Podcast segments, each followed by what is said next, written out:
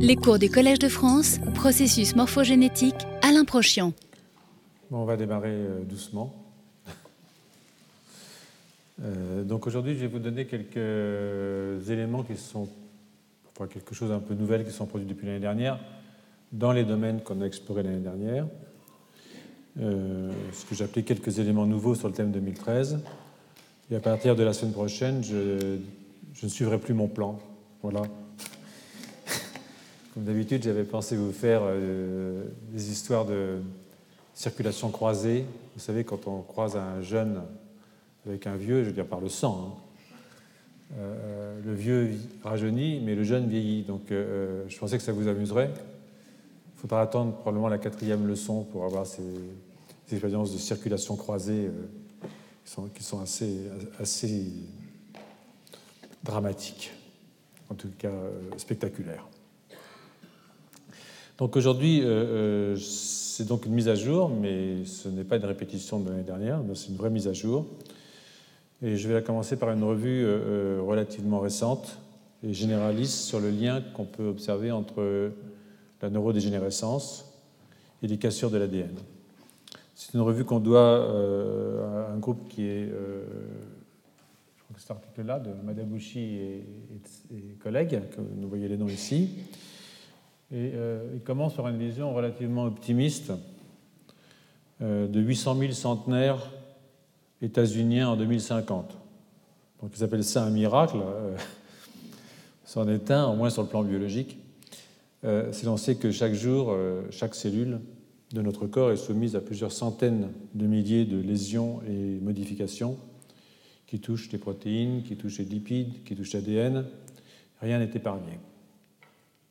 Comme nous renouvelons notre poids corporel en cellules chaque année, euh, on pourrait se dire que ça n'a pas beaucoup d'importance parce qu'on a toujours de nouvelles cellules, mais euh, chacun le constate euh, ou sera rapidement amené à le constater. Ce n'est pas pour ça qu'on est du jour ou à la coque. Par ailleurs, nombre de neurones vivent aussi longtemps que leurs porteurs et ne sont donc pas renouvelés même si certains le sont au niveau de l'hippocampe et du bulbe olfactif. Plutôt pour les souris, d'ailleurs, car pour Sapiens, il y a un doute pour le bulbe olfactif. C'est un truc sur lequel je reviendrai probablement à la fin du cours.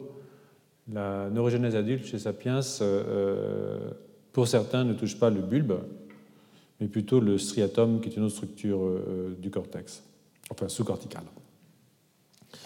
Donc, euh, je ne sais pas si c'est aujourd'hui ou la semaine prochaine, je raconterai ça, je ne sais bien. Donc la revue euh, dont je vous parle ici euh, euh, se concentre sur l'ADN et le système nerveux, avec des chiffres tout à fait impressionnants. 200 déaminations de cytosine, qui est une des bases évidemment, 3000 méthylations de guanine, 10 000, dépurinations spontanées, 10 à 100 000 lésions par oxydation, 10 000 cassures simple brun. Et de 10 à 50 cassures double brun par jour et par cellule. Pour les cassures double brun, cela semble peu, 10 à 50, mais ce serait une grave erreur de les sous-estimer, car euh, ce sont les plus toxiques des cassures et probablement euh, celles qui sont à la base de vieillissement cérébral et des maladies de la neurodégénérescence. N'allez pas vous suicider à la sortie du cours. Finalement, nous sommes plus que notre génome. Hein enfin, c'est ce qu'on dit. Donc, euh, euh, donc euh, je ne vais pas répéter ce que je vous ai raconté l'année dernière, et encore moins la semaine dernière, mais je vais disserter pour démarrer à l'aide de cette revue sur les lésions de l'ADN dans le cerveau vieillissant et sur le rôle des lésions de l'ADN dans les maladies neurodégénératives. Nous y reviendrons dans six semaines probablement, à l'occasion des travaux accomplis par ma propre équipe sur la maladie de Parkinson.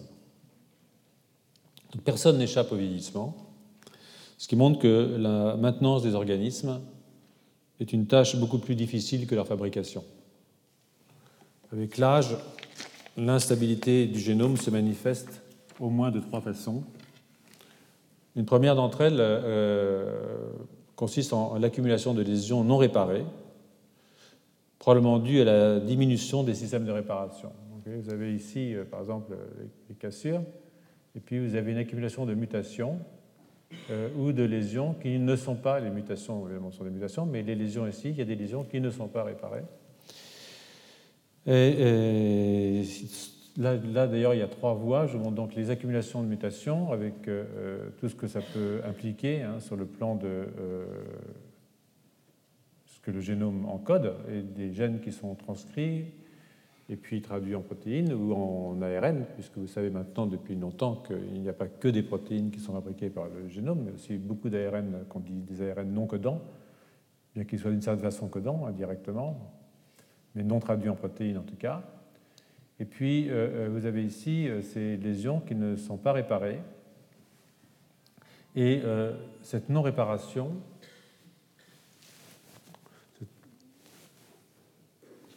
cette non-réparation entraîne que quand les génomes est lu par des RNA polymérases pour faire des ARN, eh bien, la transcription peut être bloquée au niveau des sites endommagés, c'est-à-dire que la transcription ne se fait pas. Et donc, vous avez des pertes de fonction neuronale et euh, euh, de la sénescence. Vous avez également la même chose euh, au niveau des mutations qui entraînent l'arrivée de molécules, en particulier ici une molécule sur laquelle je reviendrai souvent, une famille qu'on appelle les sirtuines, qui sont des déacétylases.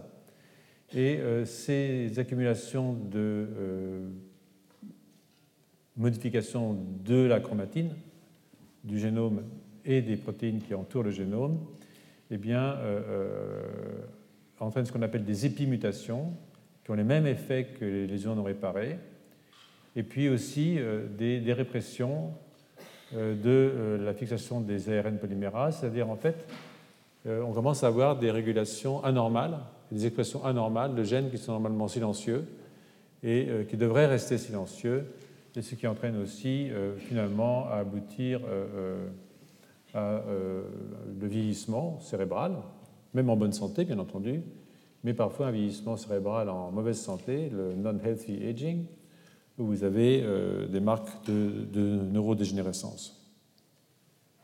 C'est ce qui arrive donc en fin de course, ce vieillissement nerveux et les maladies qui sont associées à ce vieillissement.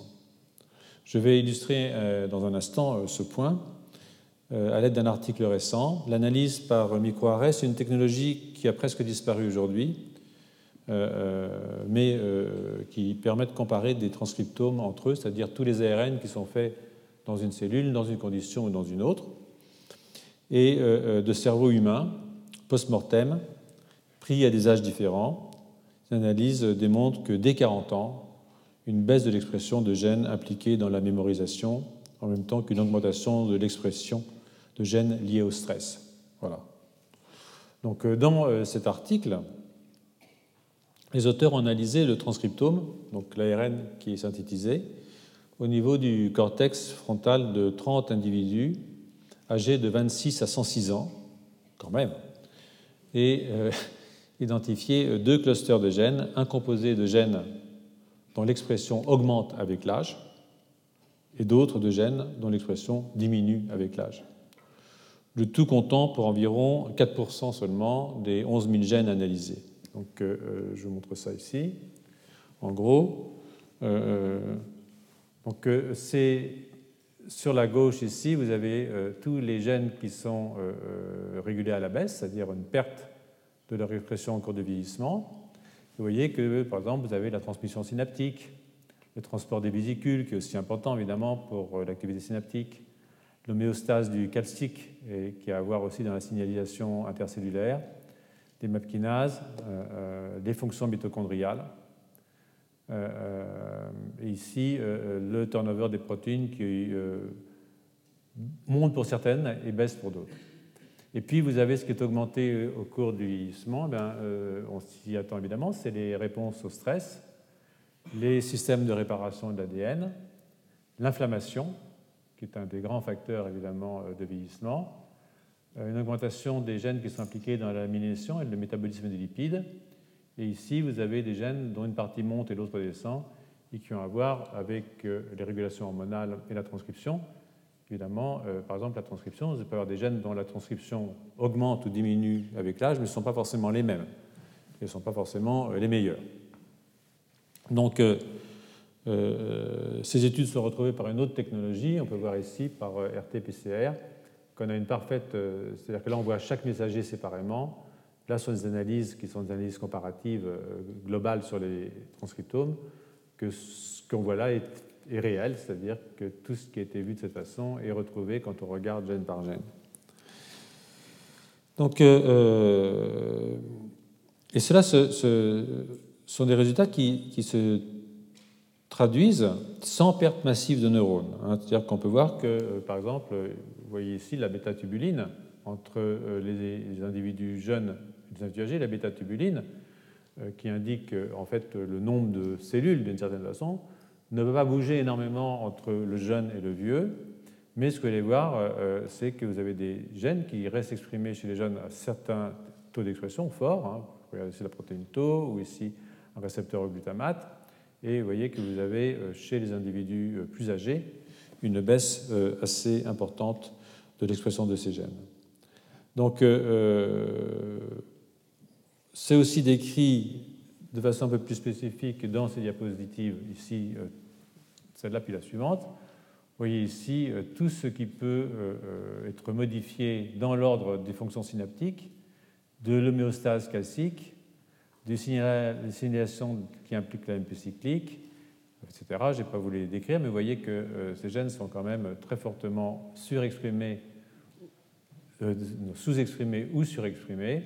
Et puis vous savez aussi le transport vésiculaire, les microtubules, enfin bref, euh, euh, tous des fonctions qui ont à voir évidemment avec euh, le maintien et l'homéostasie de la signalisation interneuronale.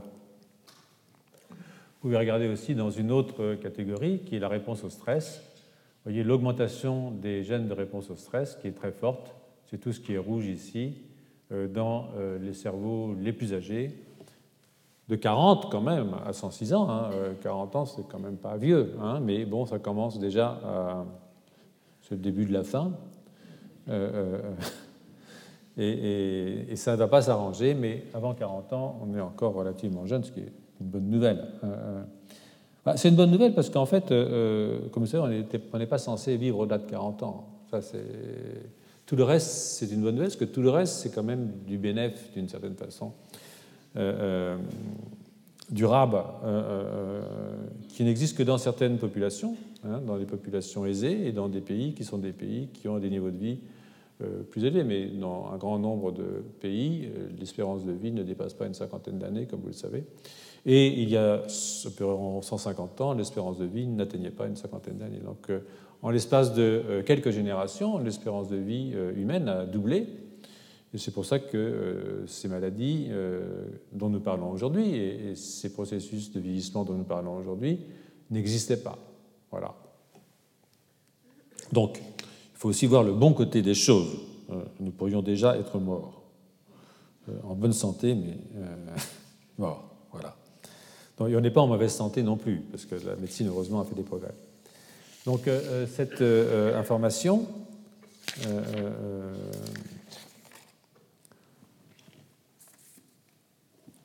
on va voir ce qui suit.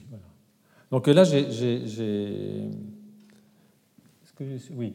Donc dans cette diapositive, elle est intéressante euh, euh, à plus d'un point, vous allez voir, parce que euh, après avoir confirmé évidemment que l'ADN de cortex embryonnaire, on s'en douterait, est en bonne santé, les auteurs se sont amusés à regarder les, niveaux de, guanosine sur les promoteurs de plusieurs gènes, les guanines donc, et ont montré qu'elles sont oxydées Hein, euh, donc, euh, beaucoup. Et ensuite, ils se sont amusés à suivre l'augmentation avec le temps des dommages.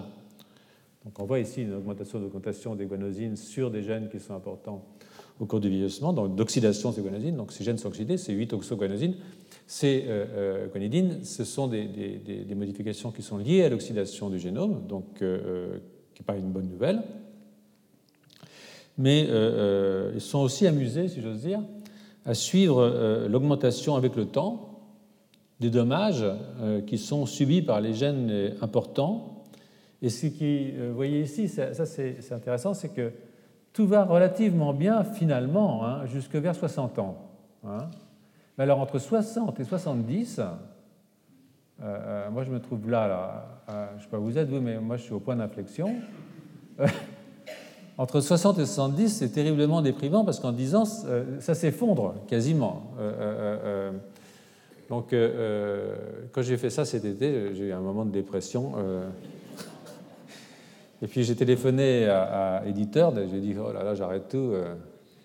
Il m'a dit T'inquiète pas, on, est plus que, nos gènes, donc euh, euh, essaye de continuer un petit peu quand même. Donc, euh, j'ai repris courage et j'ai essayé de terminer la préparation du cours.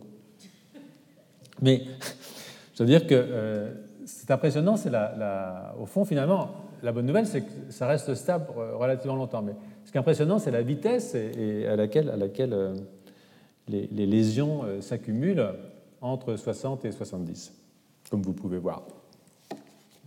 Il je vois, comme je vois plus grand-chose, euh, euh, je sorte mes trucs parce que... Voilà. Oui, oui. Donc euh, là, vous avez les, oxydations sur les guanines, sur certains gènes, aussi au cours du vieillissement.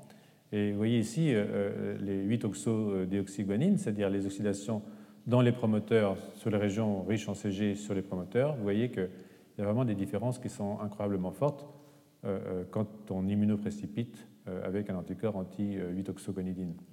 Donc ça, ça montre quand même que ce n'est pas formidable, mais bon, c'est la vie. quoi.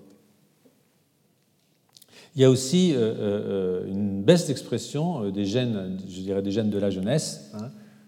Ici une baisse d'expression des gènes au cours du vieillissement cérébral. Voilà. Donc, euh, euh, ouais. Un deuxième mode de manifestation du génome euh, consiste évidemment en la réparation erronée des lésions avec les mutations qui accompagnent ces erreurs. Hein.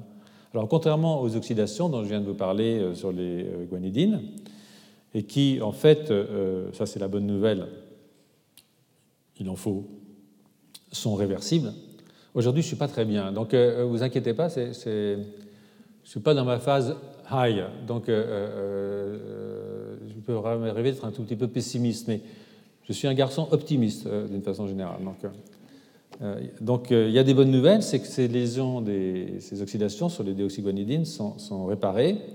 Mais il y a aussi des mauvaises nouvelles, c'est que les, les mutations euh, qui sont liées à des réparations erronées, elles ne sont pas réparables, puisque en fait c'est la réparation elle-même qui introduit une erreur. Donc une fois que c'est réparé avec une erreur, c'est fichu. L'erreur reste. Donc euh, euh, ces mutations contribuent à la neurodégénérescence liée à l'âge, et ça de façon directe. L'analyse génomique qui a été faite au niveau de, cellules uniques a démontré que 13 à 41% des neurones du cortex frontal humain, post-mortem, ont des modifications du nombre de copies du matériel génétique sur des longueurs d'au moins un million de bases. Ce n'est pas, pas, pas, peu. Hein. Euh, compte, tenu, compte non tenu, évidemment, des modifications directes de l'ADN, les lésions non réparées ont des conséquences au niveau euh, de la structure de la chromatine. Parce que ce n'est pas en fait une modification de votre ADN, donc que l'ADN est effectivement modifié, mais au-delà de ça, vous avez des modifications qui sont beaucoup plus importantes. Ça a des conséquences sur la structure globale de la chromatine. Et alors là, euh, c'est sur de très très grandes régions, plusieurs millions de bases. Donc ces modifications sont nécessaires parce qu'elles interviennent dans le processus de réparation. On en a parlé l'année dernière. Il faut que la chromatine se modifie pour donner accès aux enzymes de réparation au niveau de l'ADN. Mais en même temps, euh, euh, une fois que la réparation a été terminée, une fois que le plombier est arrivé à rebooter les deux bouts, et pas toujours bien, hein, vous vous rappelez, des fois il y a. Voilà quoi. Euh, il faut que ça revienne faudrait que ça revienne à la normale. Or, la structure ne revient pas toujours à la normale quand la réparation a été terminée. de ce fait, avec le temps, l'organisation globale de la chromatine se trouve atteinte et euh, je reviendrai euh, plus tard sur les modifications avec l'âge de ce qu'on appelle l'épigénome. Donc ces modifications globales de l'architecture de la chromatine peuvent être induites par des agents qui sont DNA toxiques, c'est-à-dire qui agissent sur l'ADN, de façon aiguë, toxicité brutale sur votre ADN. Le mien aussi, hein. quand je dis votre ADN, c'est par exemple, on a observé que l'exposition de cellules à l'eau oxygénée, enfin au, peroxyde H2O2, et la formation qui s'ensuit de cassure double brin, comme chacun sait, induit une redistribution de la sirtuine, qui, je vous remets cette diapositive, vient se localiser, une sirtuine 1 ici, qui vient se localiser sur les sites lésés. Euh, euh, elle était avant sur des régions qui sont riches en éléments répétés, et c'est une question sur laquelle je, un point sur lequel je reviendrai plus tard. Je reviendrai donc, euh, comme je dis, ultérieurement sur ces questions des sirtuines.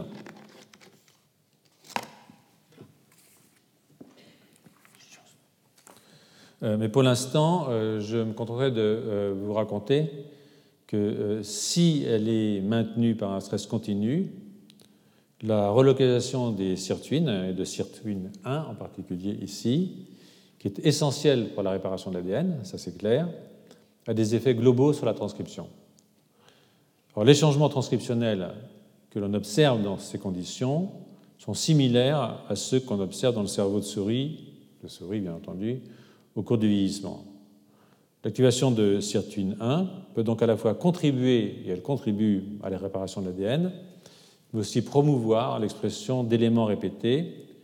Vous savez, ce sont ces séquences répétées, euh, euh, en particulier les éléments transposables, hein, les éléments mobiles dans l'ADN, dans le génome, dont, on a souvent parlé, dont je vous reparlerai peut-être, je ne suis pas sûr encore, mais peut-être, euh, dont vous le savez depuis l'année dernière, que ce n'est pas bon. ces expressions d'éléments répétés ont des fonctions physiologiques normales, c'est vrai, mais euh, elles sont à l'origine de cassures euh, dans euh, le génome. Et quand on a une forte expression des éléments répétés, ça veut dire que de l'hétérochromatine, dans lequel normalement les gènes ne devraient pas être exprimés, cette hétérochromatine se relâche et il n'est pas bon de laisser son hétérochromatine se relâcher. Donc surveillez votre hétérochromatine. Donc les manquements à la réparation de l'ADN ont aussi été observés dans des maladies neurodégénératives hein, qui ne se déclarent qu'avec l'âge. C'est en effet quelque chose sur lequel j'ai fait une petite allusion tout à l'heure sur le mode humoristique, mais euh, c'est extraordinairement euh, étonnant de constater que euh, même dans leur forme génétique stricte, hein, c'est-à-dire qu'il y a des maladies de la neurodégénération qui sont totalement génétiques. Dans la maladie de Huntington, c'est une maladie qui est absolument génétique. C'est-à-dire que si vous avez une mutation de la Huntington, qui est une protéine qui est impliquée dans cette maladie, euh, vous savez que vous allez développer la maladie. Hein. Et il n'y a pas de cause non génétique de la maladie de Huntington. Pour le Parkinson, il y a entre 5 et 10 des formes qui sont des formes génétiques. Pour l'Alzheimer, il y a entre 5 et 10 qui sont des formes génétiques. Mais même quand vous avez une forme génétique, bah, vous en tirez relativement bien euh, jusqu'à l'âge de 40, 50, voire 60 ans. Donc, euh, euh, ça veut dire qu'au-delà de ces mutations qui sont là dès l'œuf, hein, malheureusement, il y a une composante âge qui intervient et explique, à mon avis, que ces maladies ne sont importantes, oui, qui explique, pas à mon avis, qui explique sans aucun doute, que comme je le disais il y a 30 secondes, ces maladies ne sont importantes que dans les civilisations qui permettent une survie prolongée pour la vaste majorité des individus. Nous reviendrons sur ces points un peu plus tard euh, euh, quand je euh, vous proposerai que c'est une modification avec l'âge de l'hétérochromatine, là où les gènes sont maintenus silencieux, et que cette modification avec l'âge de l'hétérochromatine sensibilise aux mutations déjà toujours présentes d'une certaine façon. Hein.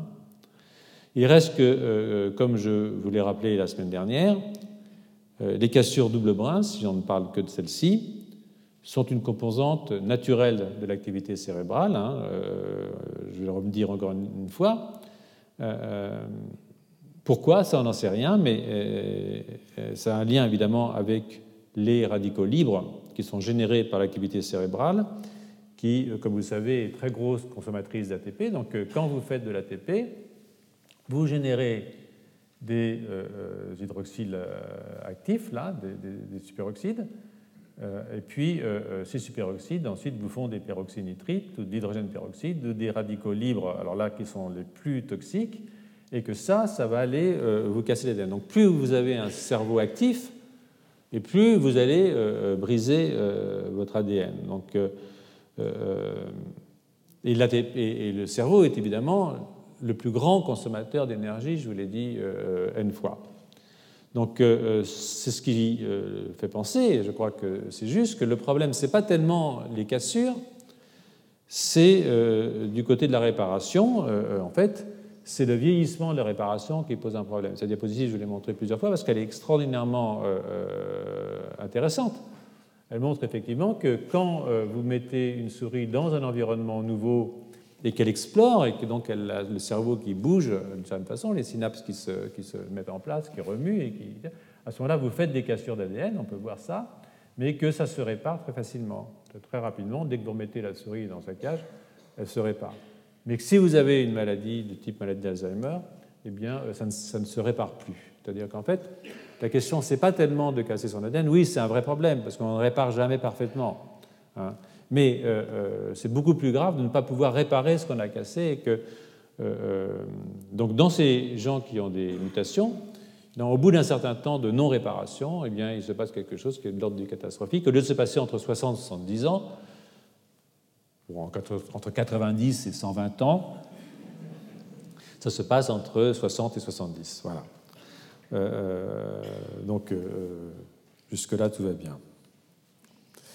Donc euh, euh, on ne peut pas aller euh, trop vite dans ces considérations parce que et de dire que la maladie d'Alzheimer est liée uniquement, par exemple, à une, défection, une réparation défectueuse des, cassures double brin.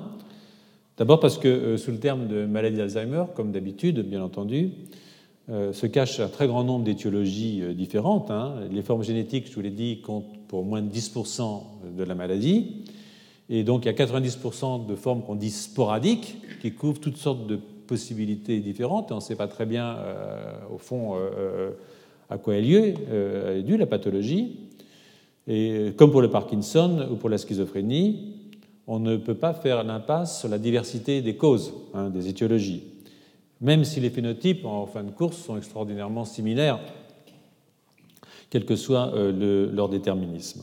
Donc si je reviens sur la maladie d'Alzheimer, pour illustrer euh, mon propos à l'aide de deux modèles murins, donc apprendre avec des pincettes. Hein, euh, euh, je vous ai toujours dit qu'il faut faire extraordinairement attention quand on prend des modèles animaux. Les, modèles murins ne sont pas des modèles humains. Hein. je l'ai dit plusieurs fois, et d'ailleurs, pour les gens qui développent des médicaments, euh, développer un médicament chez la souris, voire chez le singe, ne veut absolument pas dire que le médicament va être euh, efficace chez l'homme. Hein, euh, là, les probabilités sont plus élevées, mais ce qui est plus grave, c'est que quand un médicament n'est pas efficace chez la souris ou chez le singe, il pourrait l'être chez l'homme, mais ça, on ne le saura jamais, parce qu'on ne va pas commencer par travailler sur l'homme. Donc, il y a une phase il y a une espèce de marge d'incertitude dans ces histoires de développement de médicaments qui font que ce n'est pas tellement facile de développer des médicaments euh, ça rate presque toujours. Enfin, des fois, ça réussit, ça s'appelle un blockbuster.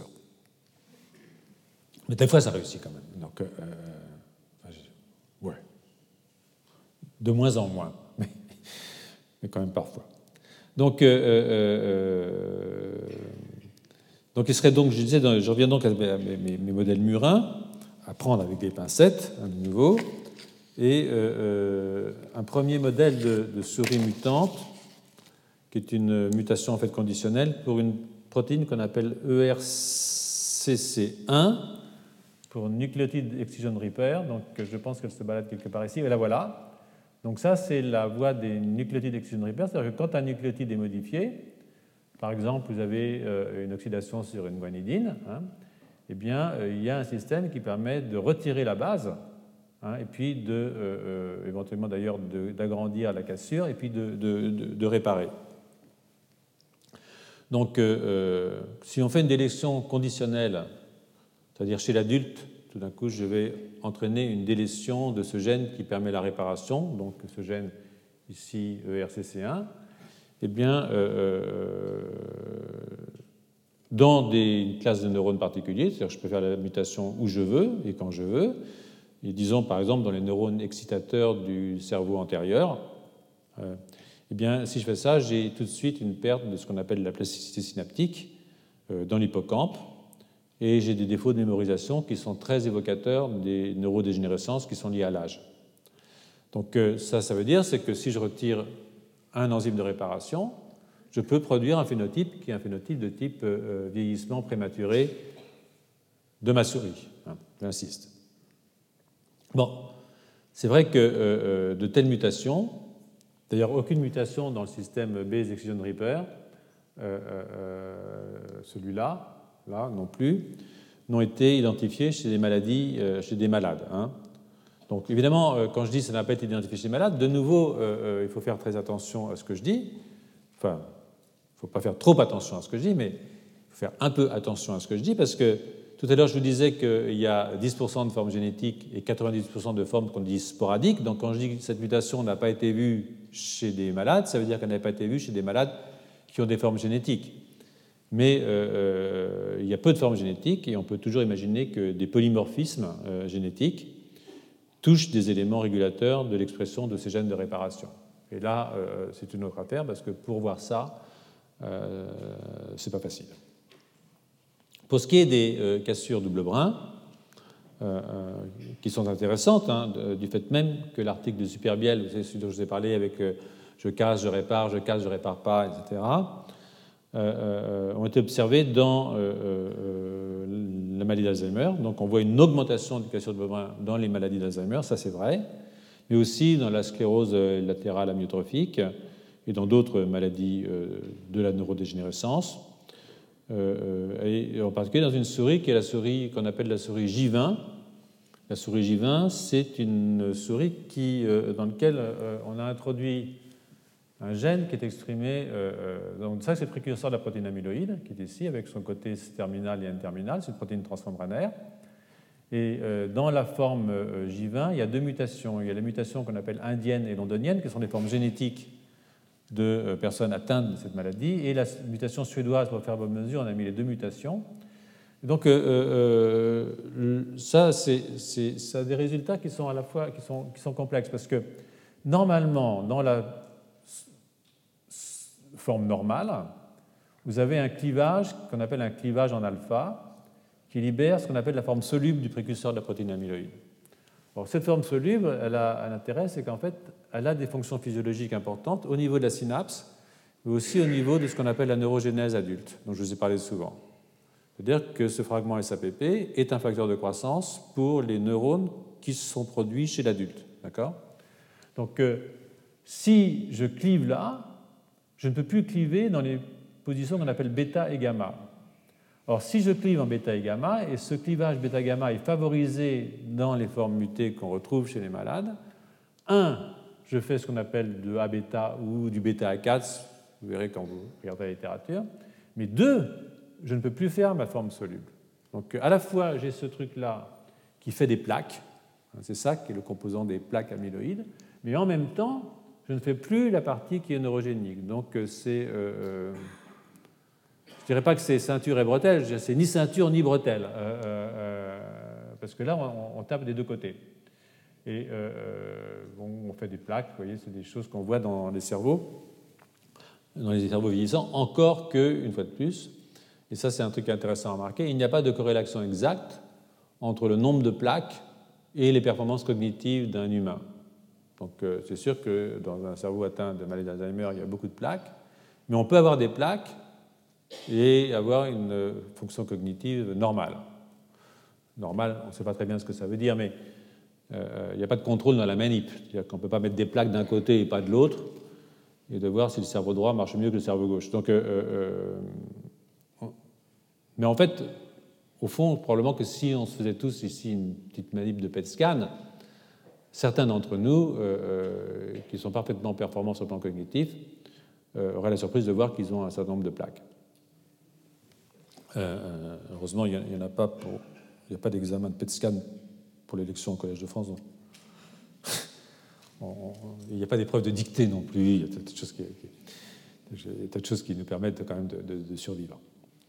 Donc, euh, euh, dans, donc ces, formes. Euh, donc, ça, je pense que c'est un des éléments intéressants, c'est que, on peut avoir les deux, choses qui vont mal quand on, a ces mutations.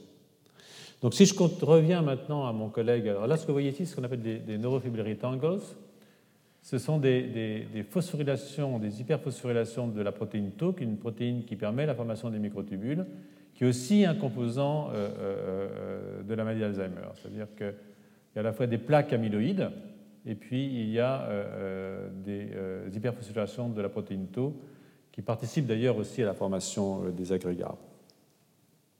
Les agrégats, c'est quelque chose qui est extraordinairement courant dans les maladies neurodégénératives. C'est-à-dire que j'y reviendrai plus tard, mais les protéines tendent, avec l'âge, à devenir insolubles et à précipiter et à faire des plaques à la fois dans la cellule et en dehors de la cellule. Et, c'est quasiment une constante d'énormément de, maladies du système nerveux.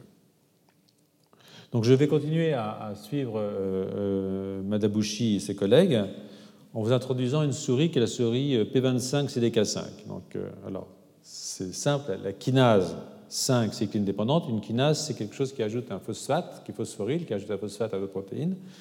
La kinase, donc, dite CDK5, cycline dépendante kinase 5, est une kinase qui ajoute un phosphate, donc, sur les sérines et sur les tréonines, et euh, euh, son activité, euh, en général au cours du cycle cellulaire, c'est pour ça qu'on l'appelle cycline dépendante, nécessite une association avec une protéine qu'on appelle P35, cycline-like en fait. Et il a été démontré que dans les cerveaux atteints de maladie d'Alzheimer, enfin de patients atteints de maladie d'Alzheimer, et de d'autres conditions d'ailleurs neurotoxiques, il n'y a pas que celle-là, P35 est en fait clivé hein, et donne une protéine qu'on appelle P25, et que cette association entre P25 et la cycline, qui normalement devrait se lier à P35, mais se lie à P25 parce que P35 a été clivé, change à la fois la localisation de la cycline dépendante kinase, de cette kinase, et la nature des protéines que cette kinase phosphoryle.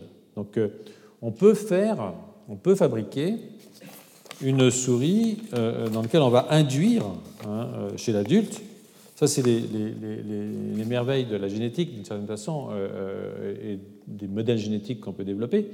Que vous pouvez une souris dans laquelle vous allez induire P25 chez l'adulte, c'est-à-dire euh, euh, et dans le cerveau antérieur. De nouveau, vous pouvez le faire où vous voulez, vous pouvez le faire partout, juste dans le cerveau antérieur. Donc cette souris qu'on appelle CK, cycline CK-P25, euh, a été générée et cette souris récapitule énormément de traits qui sont des traits de la maladie d'Alzheimer dont l'accumulation du peptide bêta-A4. Ici à bêta, on l'appelle aussi bêta-A4. C'est un peptide de 40 acides aminés euh, qui est toxique, qui est neurotoxique. Et de neurofibrillary tangles, que vous pouvez voir ici tout aussi bien, qui sont donc composés de ces agrégats de la protéine Tau hyperphosphorylée, qui permet normalement euh, l'assemblage des microtubules. Bon, pour faire bonne mesure, euh, ce que vous avez aussi, quand vous activez euh, P25 chez votre souris dans le cerveau antérieur de votre souris, ce que vous avez aussi, c'est une gliose réactive, c'est-à-dire que vous avez beaucoup d'astrocytes qui commencent à proliférer, des cellules non neuronales, dont je vous parlerai probablement l'année prochaine, si tout va bien, et une perte neuronale. Voilà. Donc, mais avant tous ces symptômes, euh, euh, ce qui apparaît en premier, c'est évidemment euh, une augmentation, vous en doutez, des cassures de bras.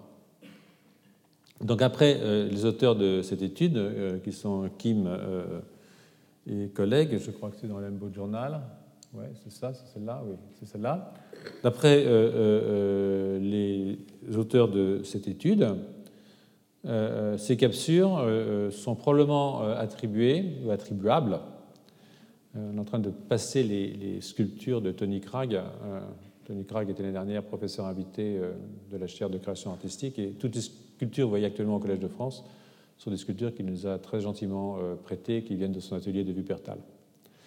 Donc, ces cassures pourraient être attribuées à une inhibition des histones déacétylases de classe 1, qu'on appelle HDAC 1. Donc, déacétylase, c'est-à-dire que les histones, vous vous rappelez, ce sont ces protéines qui entourent euh, les chromosomes et qui participent à la formation de la chromatine. L'ADN n'est pas nu, il y a des histones qui sont euh, autour de l'ADN, plutôt l'ADN s'entoure autour des histones. de huit histones principales. Et ces histones ont des queues interminales qui sont modifiées, soit méthylées, soit acétylées. Et ces méthylations ou ces acétylations des queues inter des histones sont évidemment extraordinairement importantes pour leur activité et donc pour l'expression génétique hein, euh, de ces, des gènes. Donc euh, euh, la surexpression de l'histone déacétylase 1, HDAC1, qui retire donc un résidu acétyl sur la queue des histones, sa surexpression réduit le nombre de cassures double brun. Donc ce qu'on pense, ce que pensent en fait Kim et compagnie, c'est qu'on a une inhibition de HDAC1 dans ce modèle. Donc, euh, euh, dans, ce papier, dans ce papier qui est le papier de, 2007, il y a deux papiers dont je vous parle. Il y a un papier qui a été écrit, fait, publié en 2007 et un autre qui a été publié en, 2008. Le papier de 2007, il, il remarque que si les maladies neurodégénératives sont plutôt spécifiques quant au type de cellules touchées, par exemple les neurones dopaminergiques de la substance noire pour la maladie de Parkinson, hein, les mécanismes qui sont à l'œuvre sont extrêmement ubiquitaires.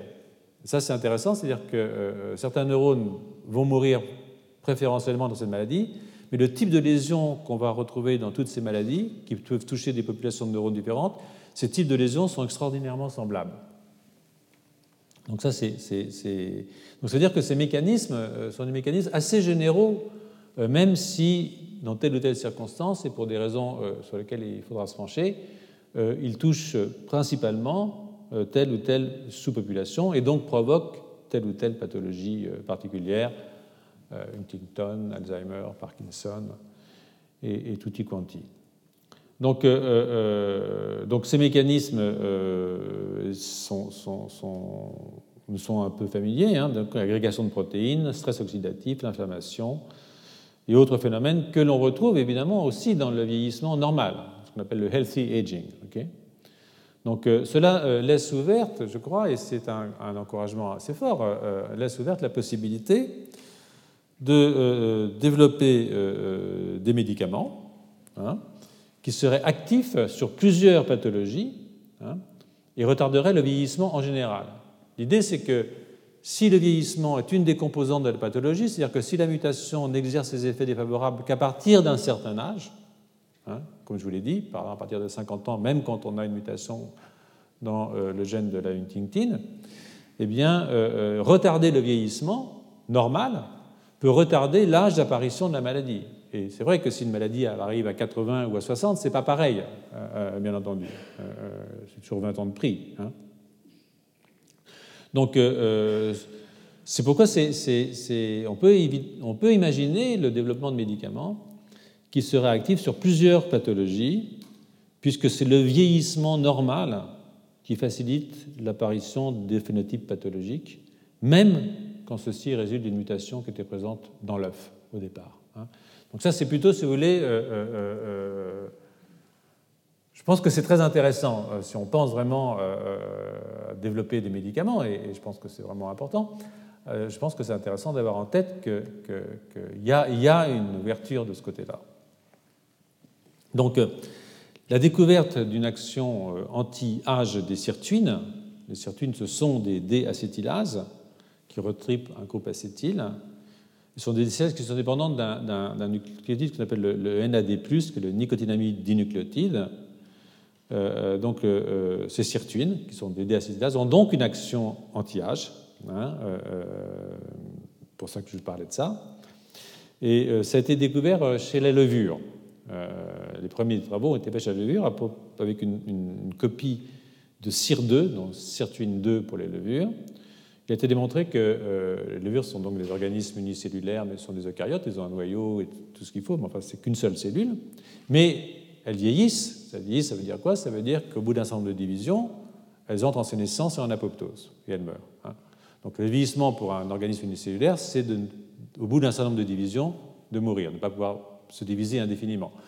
Euh, donc si on, ajoute une copie additionnelle de la sirtuine 2 euh, chez la levure, on augmente sa longévité, c'est-à-dire qu'elle peut faire plus de divisions avant d'entrer en sénescence avec l'activation de P53, comme vous en souvenez sûrement, et, mort cellulaire. Donc ça existe aussi chez les métazoaires. Les métazoaires, c'est nous, hein. pas que nous, mais c'est nous aussi, via un mécanisme similaire à ce qu'on appelle la restriction calorique, sur laquelle je reviendrai. Dans leur article, les auteurs partent de l'hypothèse selon laquelle sirtuine 1, dont je vous ai parlé euh, plus tard, il existe 7 sirtuines hein, chez nous, 7, pour avoir une action protectrice contre la neurodégénérescence. Alors donc, euh, je viens de vous le rappeler, l'induction de P25 chez les souris promeut une forte dégénération corticale, hein, avec des symptômes qui rappellent la maladie d'Alzheimer. Et ce modèle donc de P25 a été euh, utilisé par les auteurs. C'est aussi utilisé un modèle de, sclérose amyotrophique latérale euh, euh, qui consiste à surexprimer dans les motoneurones, c'est une maladie du motoneurone, une forme mutée de la superoxyde dismutase. Hein. C'est-à-dire que quand on, exprime une forme mutée de la superoxyde dismutase, qui est une protéine qui en fait est réductrice, qui devrait agir contre les radicaux libres, eh bien, cette forme mutée entraîne une dégénérescence du motoneurone. Curieusement, ça n'a rien à voir avec l'activité réductrice. C'est-à-dire, on me dira, ah, ben, c'est normal, je retire des radicaux libres, donc je dégénère moins. Non.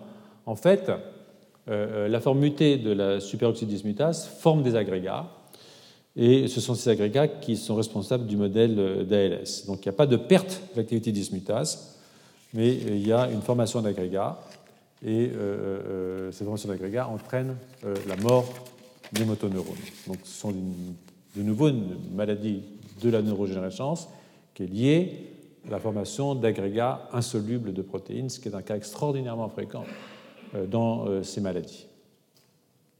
Donc les auteurs euh, ont observé une augmentation de l'expression de sirtuine 1 dans le cortex des souris P25 avec une déacylation d'une cible qui s'appelle PGC1-alpha, sur laquelle je reviendrai. PGC1-alpha, c'est une, protéine importante, c'est une protéine qui se lie à des récepteurs euh, nucléaires, du genre récepteur à l'acide rétinoïque, euh, euh, récepteur au progestérone, et qui régulent l'expression des gènes qui sont eux-mêmes régulés par ces récepteurs nucléaires. Donc, deux semaines après l'induction de P25, c'est-à-dire le déclenchement artificiel chez la souris adulte d'une maladie, entre guillemets, ou dans les motoneurones des souris dans lesquels on a induit cette superoxydismutase mutée, eh bien, euh, la neurodégénérescence commence. Hein. Euh, donc, euh, je ne sais pas si vous l'avez ici. je pense que c'est ça. elle commence, moi je vous le dis, elle commence en tout cas. Et ce que vous voyez, c'est que vous avez une augmentation de l'expression de la sirtuine hein, assez forte. et ça, c'est dans le cas de P25 activé, transgénique. Ici, vous avez, dans le cas de la SOD mutée, je crois, euh, je ne vois pas très clair là, il fait, sombre aujourd'hui, euh, euh, mais oui, je suis quasiment sûr. Hein. Là, c'est à 4 mois et là, c'est à 12 mois. Donc, on voit qu'à 12 mois, on a une augmentation de la sirtuine. Ça marque une souffrance de la cellule. Et là, ce que vous pouvez faire ici, c'est sur des, cultures de cellules, vous pouvez, des cultures de neurones, vous pouvez rajouter de l'hydrogène peroxyde, c'est-à-dire en fait créer un stress oxydatif et suivre l'expression de P25, on voit que P25 apparaît, et en même temps, vous avez une augmentation de l'expression de sirtuine. Et c'est la même chose quand vous avez une dérégulation calcique, c'est-à-dire que vous mettez de l'ionomycine pour faire rentrer du calcium dans vos cellules. Vous induisez P25, vous clivez P35 en P25. Il y en a tellement de P35 qu'on ne le voit pas, mais c'est ça qui c'est celui-là qui est méchant, là, le petit P25. Et vous voyez que vous avez une augmentation euh, de la sirtuine. Hein. Donc, euh, vous voyez ici, euh, là, c'est en fonction du temps. Hein, avec une concentration constante de l'agent. Ici, c'est une dose croissante de l'agent, ici de l'hydrogène peroxyde, ici de l'ionomycine. Et vous voyez que plus vous augmentez la dose, et plus vous avez une forte expression de euh, sirtuine 1. Donc, euh, afin de. Ça, c'est dans les neurones du cortex euh, mis en culture, des cortex de souris, évidemment. Donc, des souris qui expriment euh, une forme familiale mutée de précurseur de la protéine amyloïde, donc ce modèle J20 par exemple, dont je vous ai montré tout à l'heure qu'il permet de faire taire du bêta-4, mais euh, pas le peptide de la protéine euh, efficace, hein, le SAPP. des souris qui expriment une forme familiale mutée du bêta-APP sans perte neuronale, mais qui font des plaques eux ne montrent pas d'augmentation de SIRT1. Hein. Donc ça, ça suggère que le phénotype augmentation de SIRT1 est associé à, une mort cellulaire. Donc il fallait donc comprendre dans ce modèle, il fallait comprendre dans ce modèle la signification de l'augmentation de la sirtuine et l'article décrit les effets de quelque chose qu'on appelle le resveratrol, hein, qui est un polyphénol qui active la sirtuine 1.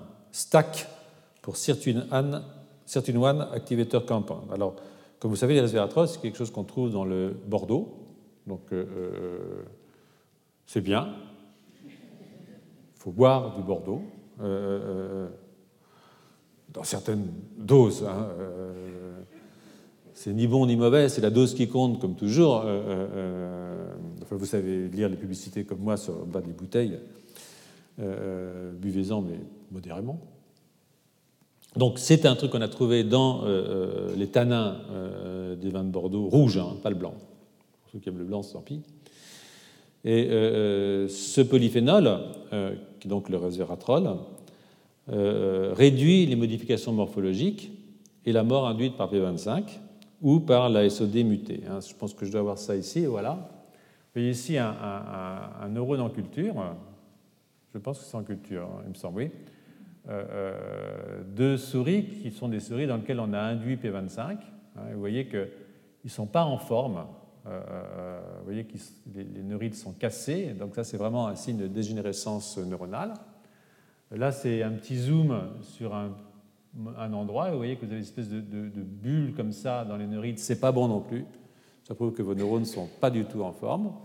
Mais vous leur mettez un petit peu de resveratrol, qui est donc l'excès de cette molécule, ce polyphénol qui euh, active euh, sirtuine et vous voyez que vous avez euh, quand même une récupération de vos cellules, ça les protège, en même temps que vous voyez que vos neurites sont nettement plus sympas.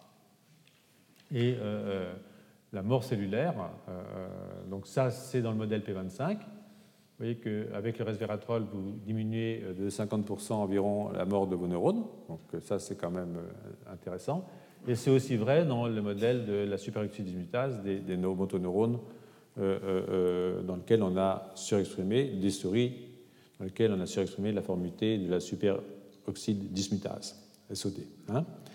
donc, ça, ça a conduit à des expériences in vivo hein, sur l'effet du resveratrol dans le modèle P25 inductible. Et la drogue, si on peut appeler ça une drogue, euh, est introduite dans les ventricules cérébraux, c'est-à-dire qu'on la perfuse dans le cortex, euh, on l'amène dans les, dans les ventricules cérébraux de, votre souris en, IVC, euh, trois semaines après l'induction de P25, et on regarde l'effet sirtuine à travers la déacétylation de PGC1-alpha, qui elle-même est diminuée d'environ 50%. Donc voilà ce qui se passe. Vous faites votre souris pendant deux semaines, vous induisez P25.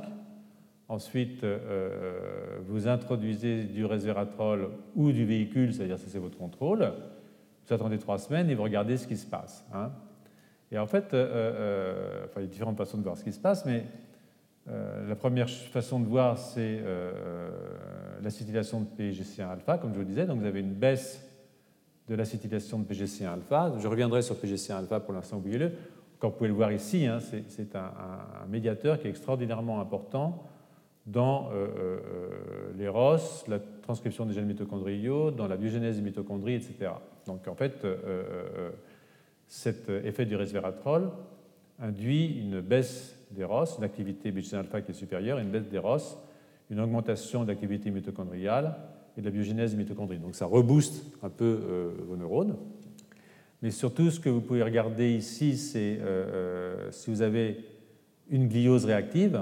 Je crois que. Euh, je, vois mal d'ici, je suis désolé, mais je regarder un peu plus sur mon. Je pense que ce qu'on voit ici, c'est. oui, c'est la GFAP, donc c'est une gliose réactive. Donc, ça, ce sont des astrocytes qui sont réactifs dans une situation de souffrance. Donc, en fait, ils font beaucoup de GFAP. Ce n'est pas bon signe. Et là, euh, c'est une souris normale. Vous voyez qu'il y a beaucoup moins d'astrocytes réactifs. Mais si vous avez euh, euh, introduit du resveratrol, ça c'est du cortex, hein, ou de l'hippocampe, vous avez du resveratrol, vous voyez que vous avez une situation qui est intermédiaire, donc ce n'est pas revenu à la perfection, mais vous avez quand même eu un effet bénéfique sur votre glie réactive, ce qui indique qu'il y a moins de souffrance, en tout cas moins d'inflammation dans votre cortex. Et là, c'est pareil, ce qu'on regarde ici, je crois c'est la caspase 3, hein, vous me direz si c'est vrai, mais la caspase 3, c'est une protéine qui est impliquée dans l'apoptose, donc la mort neuronale. Et dans ce cas-là, ben, vous induisez beaucoup de mort neuronale, ça c'est l'hippocampe. Vous voyez que vous avez diminué l'expression de caspase 3 quand vous avez euh, ajouté du resveratrol dans votre cortex. Et donc, euh, euh, ici, c'est des quantifications, ça c'est jamais que des images, il faut se méfier des images. Mais là, vous avez les quantifications, vous avez que vous avez ici une augmentation de l'expression de SIRT1, ça on s'y attend. Euh, dans le P25 resveratrol, il ne se passe pas grand-chose à ce niveau-là, mais vous avez une diminution de l'expression de la caspase, une diminution de l'expression de la GFAP, et puis, euh, euh, bien que P25, évidemment, ne change pas, et ça, ça montre que vous avez toujours le même nombre de cellules. Donc, en fait, vous avez une action anti-pathologique de ce polyphénol. Ça a aussi des actions au niveau du comportement, et ça c'est quand même plus intéressant parce qu'au fond, euh, euh, ce qui nous importe, c'est le comportement cognitif de la, souris. Vous voyez que euh, ça, ce sont des souris où, c'est pas très gentil, c'est-à-dire qu'on on les met dans un, environnement et tout d'un coup, dans un compartiment, elles reçoivent un choc électrique. Donc, elles rentrent dans le compartiment noir, par exemple, parce qu'elles aiment bien le noir, et là, elles reçoivent un, petit choc électrique dans les pieds, gentiment. Hein. Enfin, elles le sentent quand même, elles n'aiment pas ça. Euh, euh, donc, euh, normalement, si vous faites ça à une souris contrôle, ben, quand vous lui faites un petit signal comme quoi il va y avoir un choc électrique, vous voyez, elle, elle, ne bouge plus. C'est-à-dire qu'elle a appris quoi qu'il faut. Elle a peur. Elle sait qu'il va se passer quelque chose de pas agréable. Voilà. Mais l'avantage d'être une souris CKP25 euh, qu'on émet du véhicule ou rien, c'est qu'elle n'a pas peur. Elle reçoit le choc quand même, mais, sans avoir peur, donc ça, ça peut être un avantage. Mais si vous mettez du resveratrol, euh, euh, que vous avez donc d'une certaine façon moyennement réparé votre système hippocampique et le système de mémorisation du fait que quand je fais une petite clink clink, ça veut dire que je vais recevoir un choc électrique, bien là, quand on lui fait clink clink, elle, attend, elle, attend le, elle, attend, elle attend le choc. Et donc vous voyez qu'ici, elle fait ce qu'on appelle du freezing, euh, et le freezing dure assez longtemps, comme chez le sauvage d'ailleurs. Donc euh, ça prouve que cette euh, activation de sirtuine, hein, grâce à cet activateur de sirtuine, ce STARK, eh bien, non seulement modifie les paramètres morphologiques et biochimiques euh, de la dégénérescence liée à l'activation de P25, mais aussi les paramètres cognitifs, et ça c'est quand même ce qui est euh, important au bout du compte. Donc euh, c'est un travail qui va d'ailleurs un petit peu plus loin, je dirais, sur l'analyse moléculaire du phénomène, parce que les auteurs ont suivi la protéine P53. Alors la protéine P53, je ne sais pas, je, vous devez vous en souvenir, euh, je me répète souvent, hein, mais bon, c'est aussi. Euh, il faut bien répéter. D'abord parce qu'on n'a pas énormément de choses à dire, et ensuite parce que euh, c'est bon pour tout le monde, surtout passé un certain âge. Vous savez, le nombre de fois, il faut que je lise un papier avant de comprendre vraiment ce qu'il y a dedans. C'est désespérant par moment.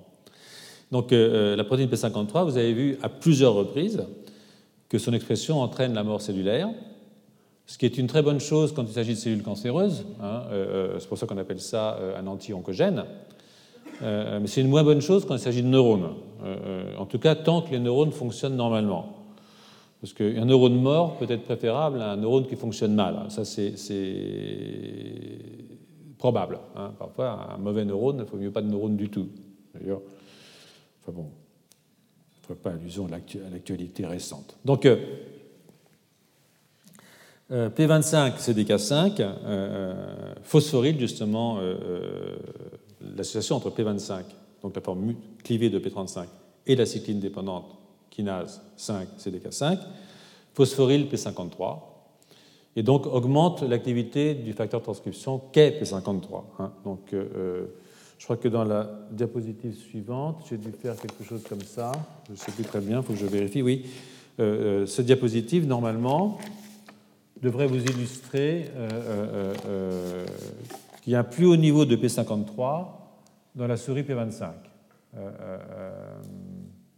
donc alors, ne regardez pas le truc noir là, c'est une immunoglobuline, donc euh, ce n'est pas ce qui nous intéresse. Ce qui nous intéresse, c'est ce qu'il y a là, ici, à ce niveau-là. Vous voyez que dans la souris P25, ce sont deux expériences séparées. Vous avez une augmentation de l'expression de P53, euh, euh, aussi de P53 phosphorylé. Hein. donc vous avez ici, je crois, non, excusez-moi. Donc vous avez une acétylation ici de P53 dans la souris euh, euh, P25. Ici, c'est l'augmentation de euh, P53 dans la souris P25. Hein. Donc vous avez une acétylation sur la lysine 382, donc c'est une des lysines de P53. Et cette acétylation est une modification qui stabilise la protéine et augmente son activité pro-apoptotique. Donc en fait, quand vous augmentez P25, vous augmentez l'activité, la quantité de P53, non seulement ça, mais vous augmentez la stabilité de P53, et donc vous faites entrer vos neurones en apoptose, hein, ou en sénescence. Donc euh, euh, d'abord en sénescence, puis en apoptose. Hein. Donc euh, ça, c'est pas terrible.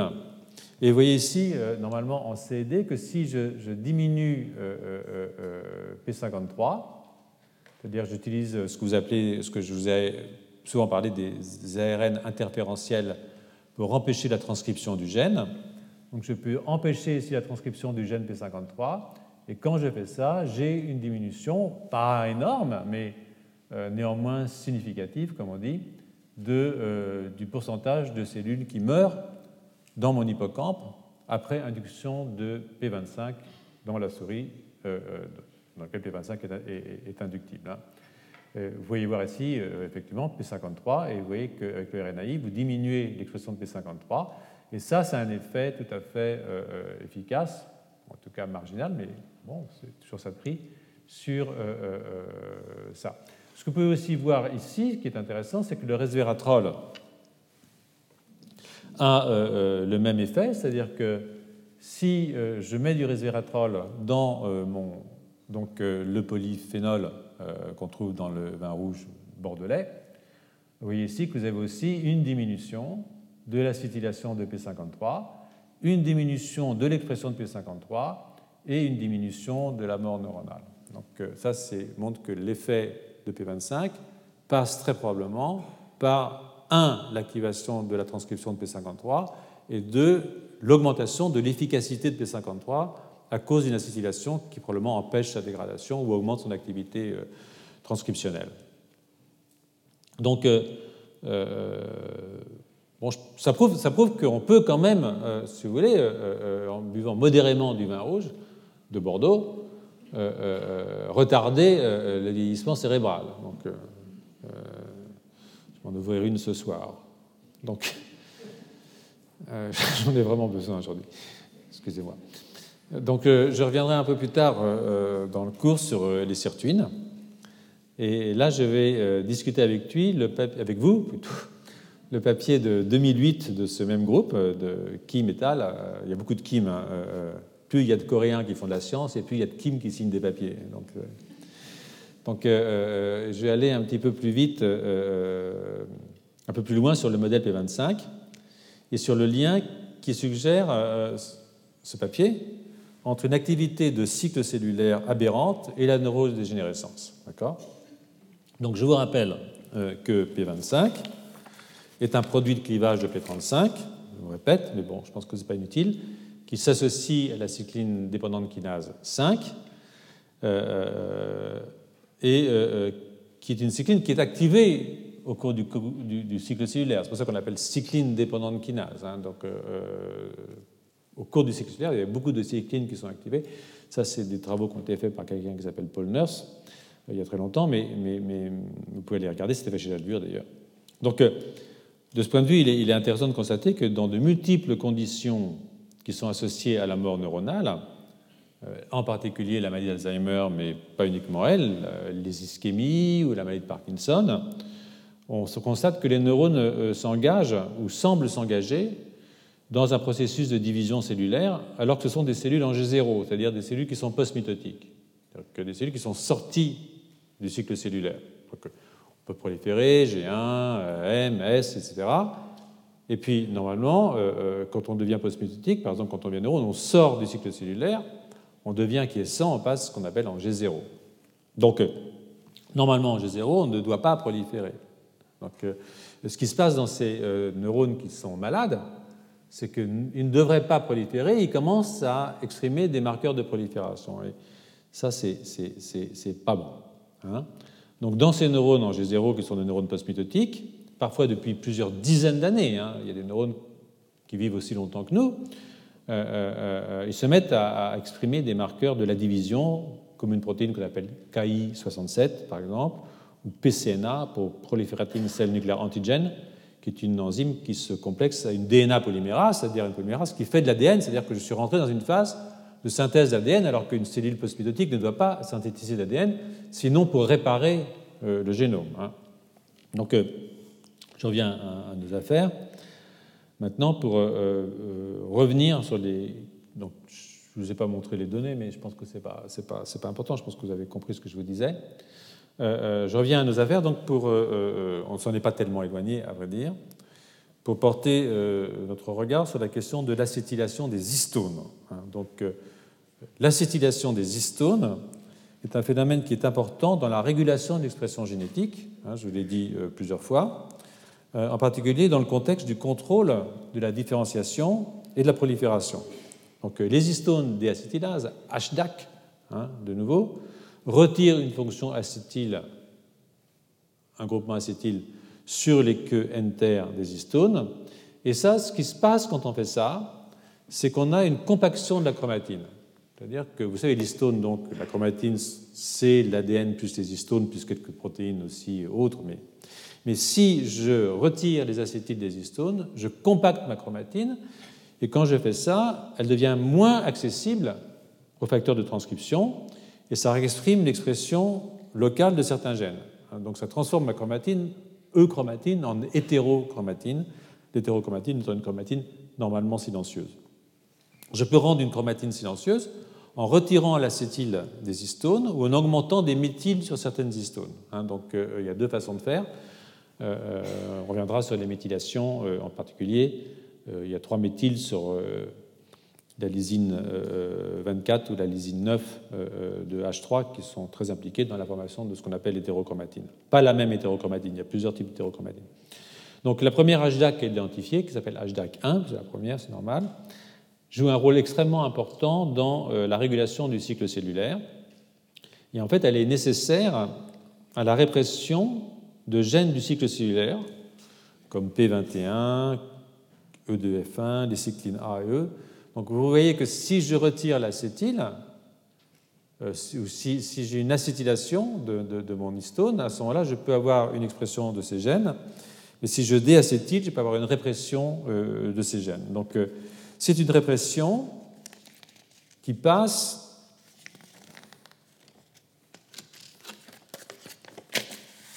par l'association de HDAC avec des régions promotrices de ces gènes.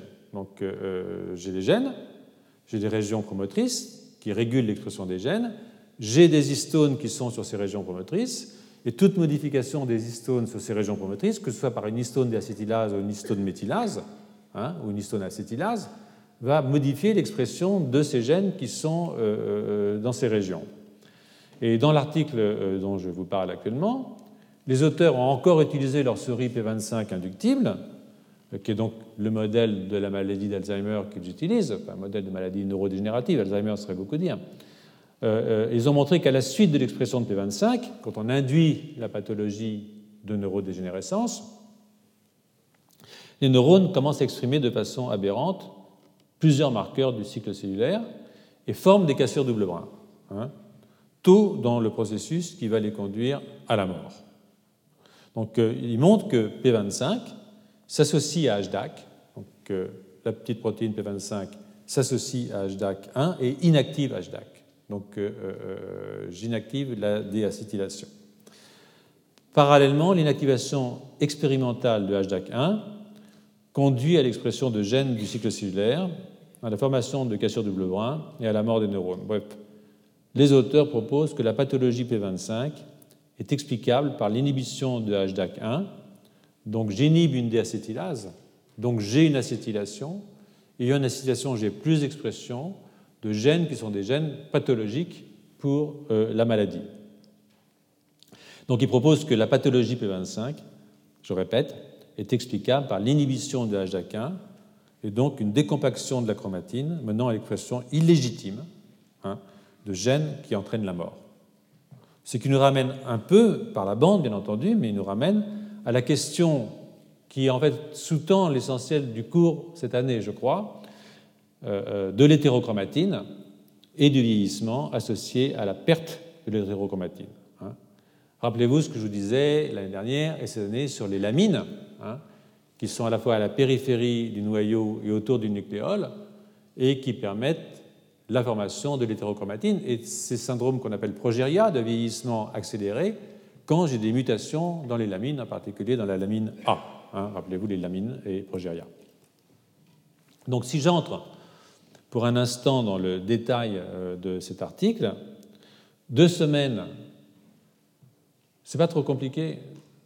La logique, vous la comprenez quand même, j'espère. Euh, euh, vous savez, vous aurez le droit de poser des questions. Hein, je sais que vous n'aimez pas ça, mais bon. c'est vrai que ces, amphithéâtres sont un, peu impressionnants. On n'ose pas poser de questions. Je préférais qu'on était dans le petit. oui, donc je vais entrer dans les détails. Jusqu'à maintenant, j'étais resté un peu superficiel. Donc, deux semaines après l'induction de P25, dans le cerveau antérieur toujours, et en l'absence totale de signes visibles de dégénérescence, c'est ça qui est dangereux, c'est quand il n'y a pas de signes. Euh, euh, les auteurs ont fait une analyse du transcriptome. Ils ont regardé tout ce qui était transcrit comme gène euh, dans la souris dans laquelle on avait induit P25 je vous dis, il y a de l'expression illégitime. Donc l'idée, c'est quels sont les gènes illégitimes qui sont exprimés quand je vais devenir malade et quand je suis déjà que je ne le sais pas encore. Euh du Molière, mais c'est vrai. Et donc, euh, ils ont identifié, identifié euh, par microarray, on est en 2008, donc c'est des techniques qui sont devenues aujourd'hui obsolètes, mais qui sont néanmoins efficaces. Ils ont identifié environ 225 gènes dont l'expression est significativement modifié, euh, euh, euh, et ce sont des gènes du cycle cellulaire et de la réparation de l'ADN pour 65 d'entre eux. C'est pas mal, ça fait un quart de ces gènes. Quand j'active P25, ces gènes qui sont exprimés, qui ne devraient pas l'être, sont des gènes de la réparation de l'ADN. Ça prouve que l'ADN est cassé, donc j'induis de la réparation de l'ADN, ce qu'on appelle la DNA Damage Response, hein, DDR. Et en même temps, j'ai des gènes de cycle cellulaire. Sur ces 65 gènes, 63 euh, sont régulés à la hausse.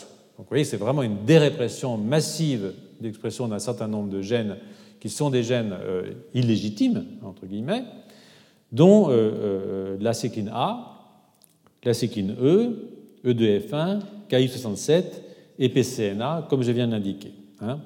Donc ça, je pense que j'ai dû le mettre ici, pour autant que je puisse voir clair là. Euh, vous voyez ici euh, euh, CDK, CK25, CKP25, donc en fait c'est là où j'ai activé P25. Là c'est wild type. Et vous voyez cycline 2, cycline, cycline B, cycline E, CDC25A, P21. Donc vous voyez que vous avez tous ces gènes du cycle cellulaire qui sont exprimés. Voici ici EDF1, vous voyez ici par PCR. PCNA, fortement exprimé aussi, c'est une enzyme, c'est une protéine qui se lie à l'ADN polymérase. Euh, vous voyez que vous n'avez pas une modification du nombre de cellules. C'est vraiment par cellule. Ça, ça indique que vous avez toujours autant de cellules, n'est-ce pas? Donc, euh, euh, là, ce que vous allez voir maintenant sur des coupes d'hippocampe, c'est de l'hippocampe, c'est, on parle toujours d'hippocampe parce que c'est une région qui, que vous avez, est très importante pour la, mémorisation, pour, la cognition. C'est par là que ça rentre dans le cortex. Je fais un petit tour par l'hippocampe d'abord.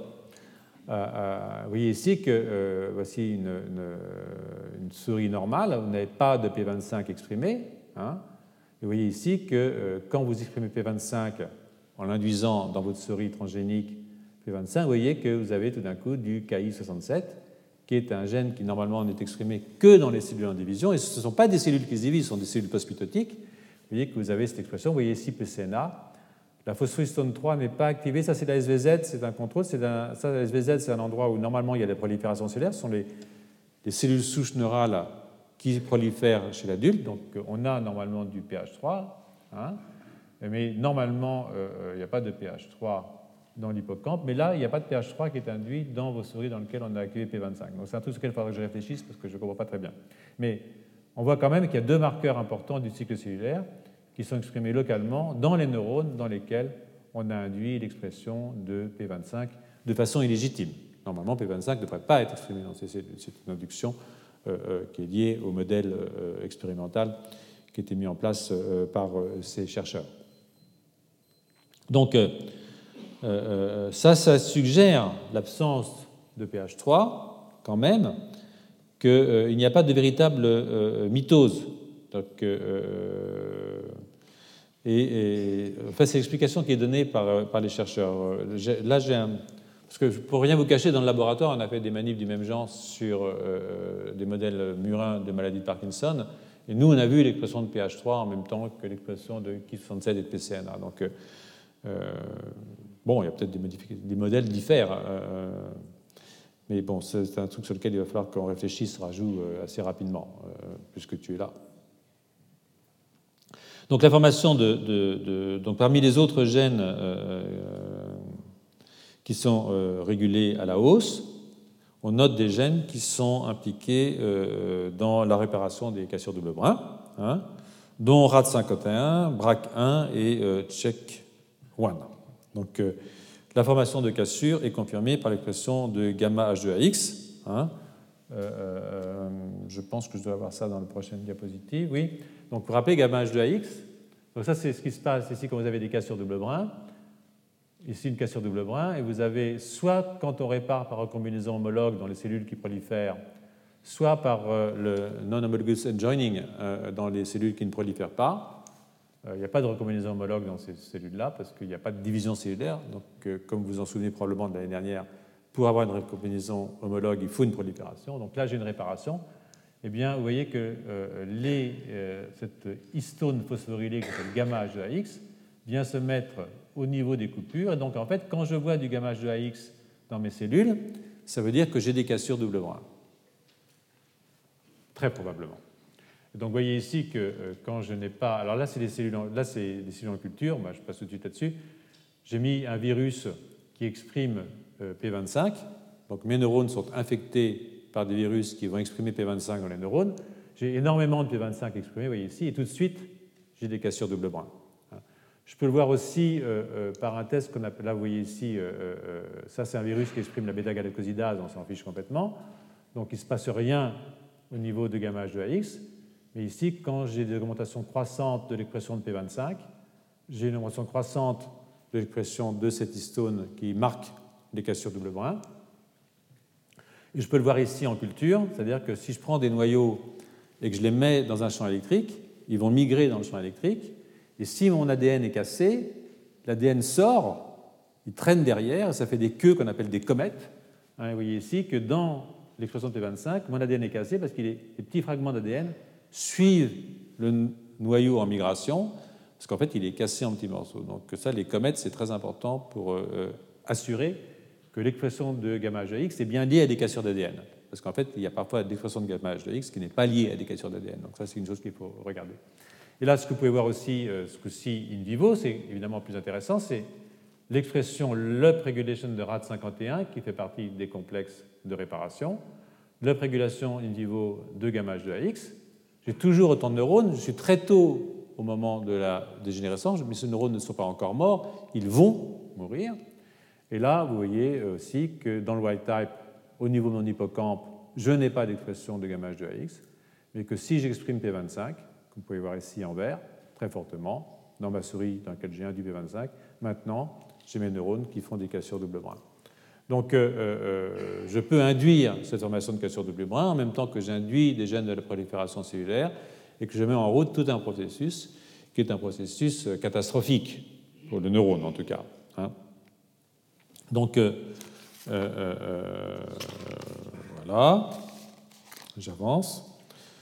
Donc maintenant, j'en reviens à l'histone déacétylase 1, HDAC1, et à son interférence possible avec l'expression aberrante des gènes du cycle cellulaire et de la formation des cassures ADN. Hein. Donc, euh, les auteurs se sont donc euh, intéressés à HDAC, euh, dont je vous ai expliqué, et je répète une fois de plus, qu'à travers son activité elle, elle, elle réprime l'expression de gènes du cycle cellulaire.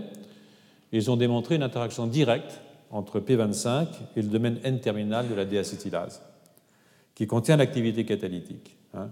Donc cette interaction directe entre P25 et HDAC1 diminue l'activité catalytique de HDAC1, donc diminue son activité histone déacétylase et son association avec certains promoteurs, dont ceux de P21 et de EDF1. Donc on peut dire que P25, CDK5 antagonise à la fois l'activité enzymatique de HDAC et en même temps sa localisation sur les sites où HDAC doit être actif. Donc c'est ceinture et bretelle de nouveau, enfin ni ceinture ni bretelle en l'occurrence.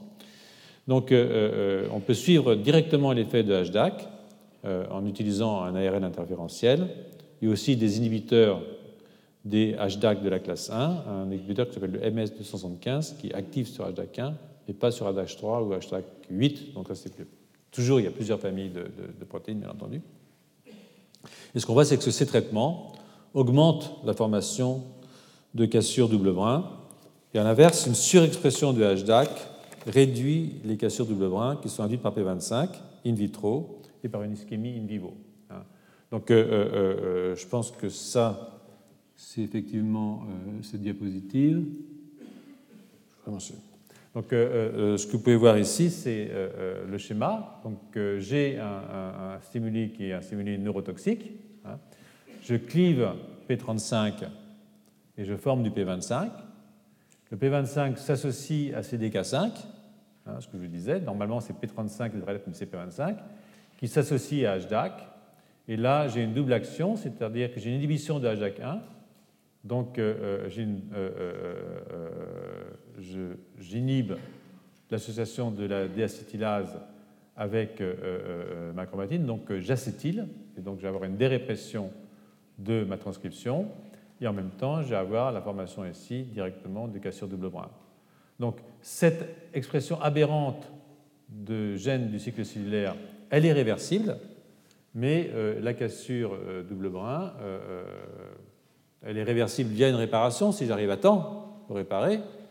Encore que la réparation va introduire des mutations dans le système, comme je vous l'ai dit, parce que ce sont des neurones postmitotiques, donc ça va être une réparation par non-homologous joining, c'est-à-dire que je ne vais pas avoir une réparation fidèle, je vais introduire des mutations dans mon génome, mais euh, euh, euh, le reste, bon ben voilà, quoi, vous voyez le résultat, hein, fait pas un dessin. Donc ça une activité qui est une activité voilà, qui, est pathologique, mais évidemment c'est une souris dans laquelle on a induit fortement l'activité de P25. Donc, euh, euh, logiquement, euh, si je suivais un trajet logique dans le cours, il faudrait examiner la possibilité d'une baisse avec l'âge de la fonction DNA repair, réparation d'ADN, par le non-homologous unjoining, puisque dans les neurones qui sont des cellules postmitotiques, c'est la seule modalité de réparation qu'on puisse avoir.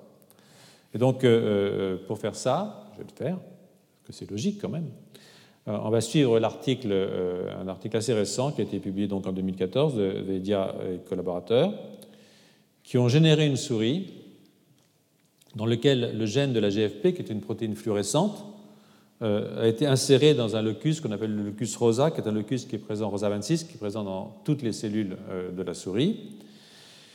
Et des, des, cassures double brin ont été générées dans le gène de la GFP par l'expression d'une endonucléase. Hein. donc, euh, euh, plutôt que de vous raconter, je vais vous montrer. Hein, euh, donc, voilà ici le gène de la GFP, GFP, c'est-à-dire qu'en en fait, il y a un splice qui, nécessite.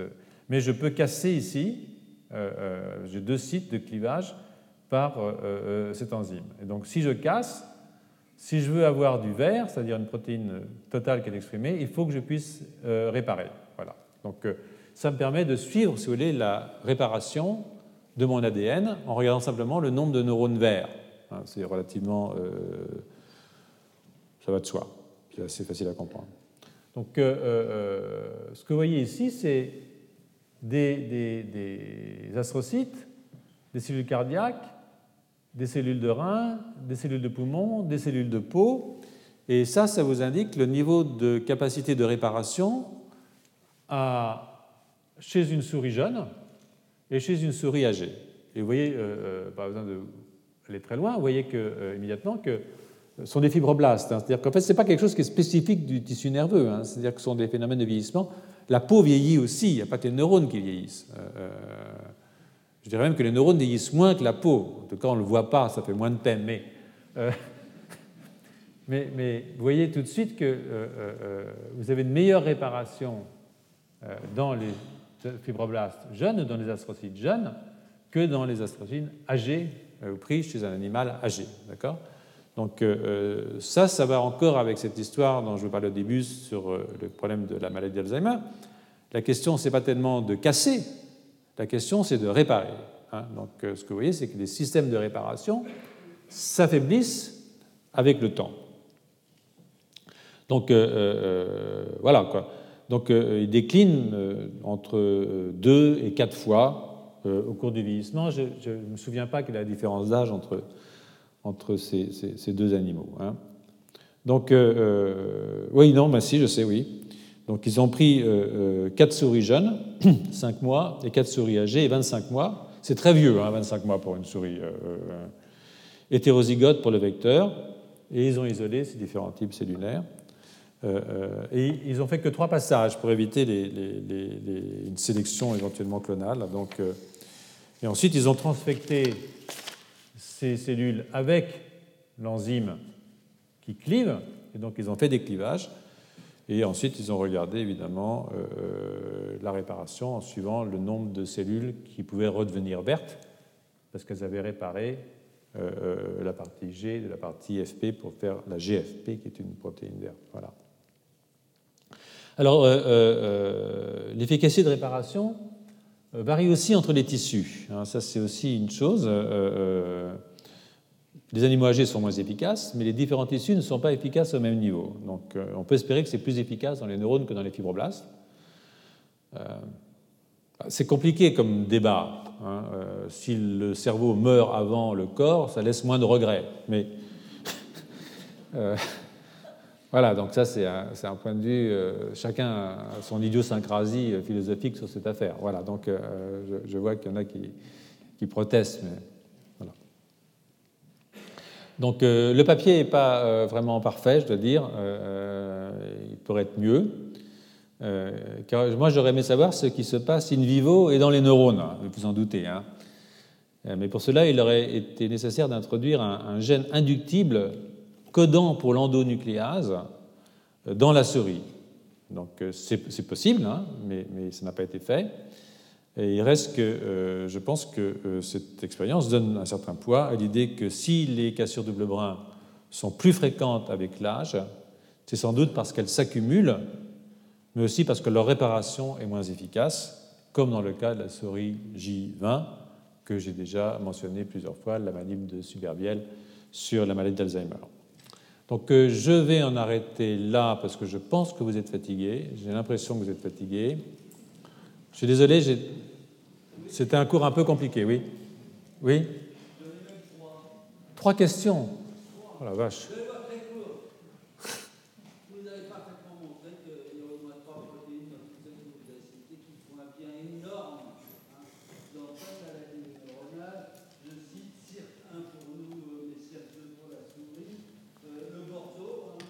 C'est pas une protéine, c'est un polyphénol.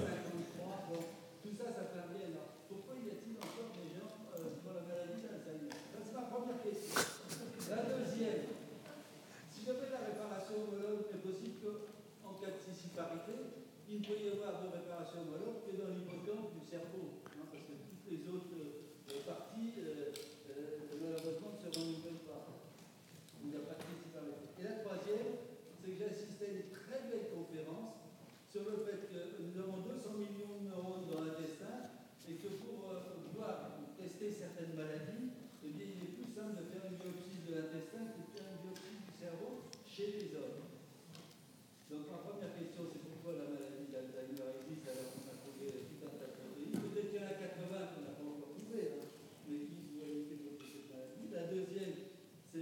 J'ai Voilà, la, première, la première réponse, c'est que euh, il ne suffit pas d'avoir trouvé sur des souris, ça je l'ai dit souvent, des outils qui permettent de réparer dans des modèles murins. Encore faut-il ensuite passer au stade de la clinique pour tester ces outils. Donc euh, je pense qu'il euh, y a énormément d'industries pharmaceutiques qui travaillent en particulier sur les polyphénols, hein, sur le resveratrol qui est une drogue. Encore faut-il savoir la développer et que ce n'est pas d'effet secondaire, et que, etc., etc. Donc euh, il y a dans l'assistance des gens qui ont travaillé dans l'industrie pharmaceutique à un très haut niveau qui vous expliqueront qu'on ne développe pas un médicament uniquement sur la base d'expériences qui ont été faites chez des muridés ou même chez des singes. Donc euh, ça prend du temps.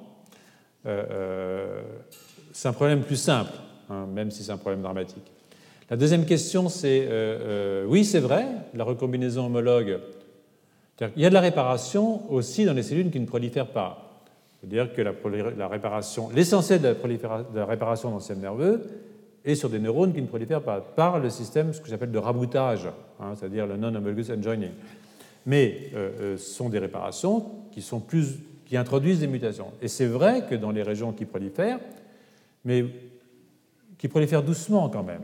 Hein. Il faut savoir que dans l'hippocampe, vous avez un renouvellement de 1,75% par an de vos neurones, donc euh, ce n'est pas une masse excessive. Euh, euh, euh, chez Sapiens. Ça, j'y reviendrai la semaine prochaine. Et puis, la troisième question, c'était quoi déjà? Oui. C'est-à-dire que les, neurones, en fonction de leur position, c'est sûr que si vous avez un neurone qui est malade de façon génétique, une mutation qui affecte tous les neurones, vous allez le voir peut-être plus facilement dans les neurones intestinaux que dans les neurones cérébraux.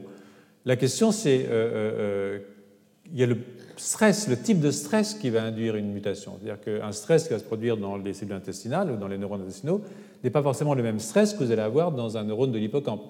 Donc euh, c'est sûr qu'une maladie génétique, vous savez, la question de savoir si quelqu'un a une maladie génétique, c'est relativement simple. C'est-à-dire qu'il euh, suffit de faire un test génétique. Par exemple, si vous avez une famille dans laquelle vous avez une maladie de Huntington qui se balade, qui est une maladie à 100% génétique, et que vous demandez à quelqu'un qui est dans cette famille s'il veut se faire un test, savoir s'il l'a, eh bien, euh, euh, euh, vous seriez étonné de savoir combien ne veulent pas savoir. D'accord Et en particulier s'ils ont un projet de fonder une famille. D'accord Et, et s'ils font un enfant, ils ne voudront pas forcément qu'on fasse un test prénatal pour savoir si l'enfant est porteur de la mutation. Parce que ça, ça voudrait dire qu'il serait placé devant le choix euh, euh, d'un avortement thérapeutique ou pas. Et euh, il y a toujours l'espoir qu'on va développer des médicaments. D'abord, il y a des gens qui ne veulent pas savoir. Hein. Moi, si je peux vous poser la question, est-ce qui veut savoir ici s'il a une mutation qui est associée à une maladie d'Alzheimer?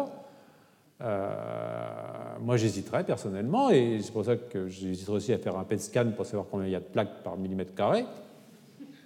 Donc, il y a des gens qui ne veulent pas savoir. Donc, euh, euh, euh, voilà, quoi. Qu'est-ce que je vous dise de plus, moi Mais je pense que c'est un problème intéressant aussi sur le plan éthique, bien entendu. dire que, est-ce qu'on veut savoir qu'on est porteur d'une maladie génétique grave pour soi et pour ses descendants, quand on est en âge de se reproduire, bien entendu?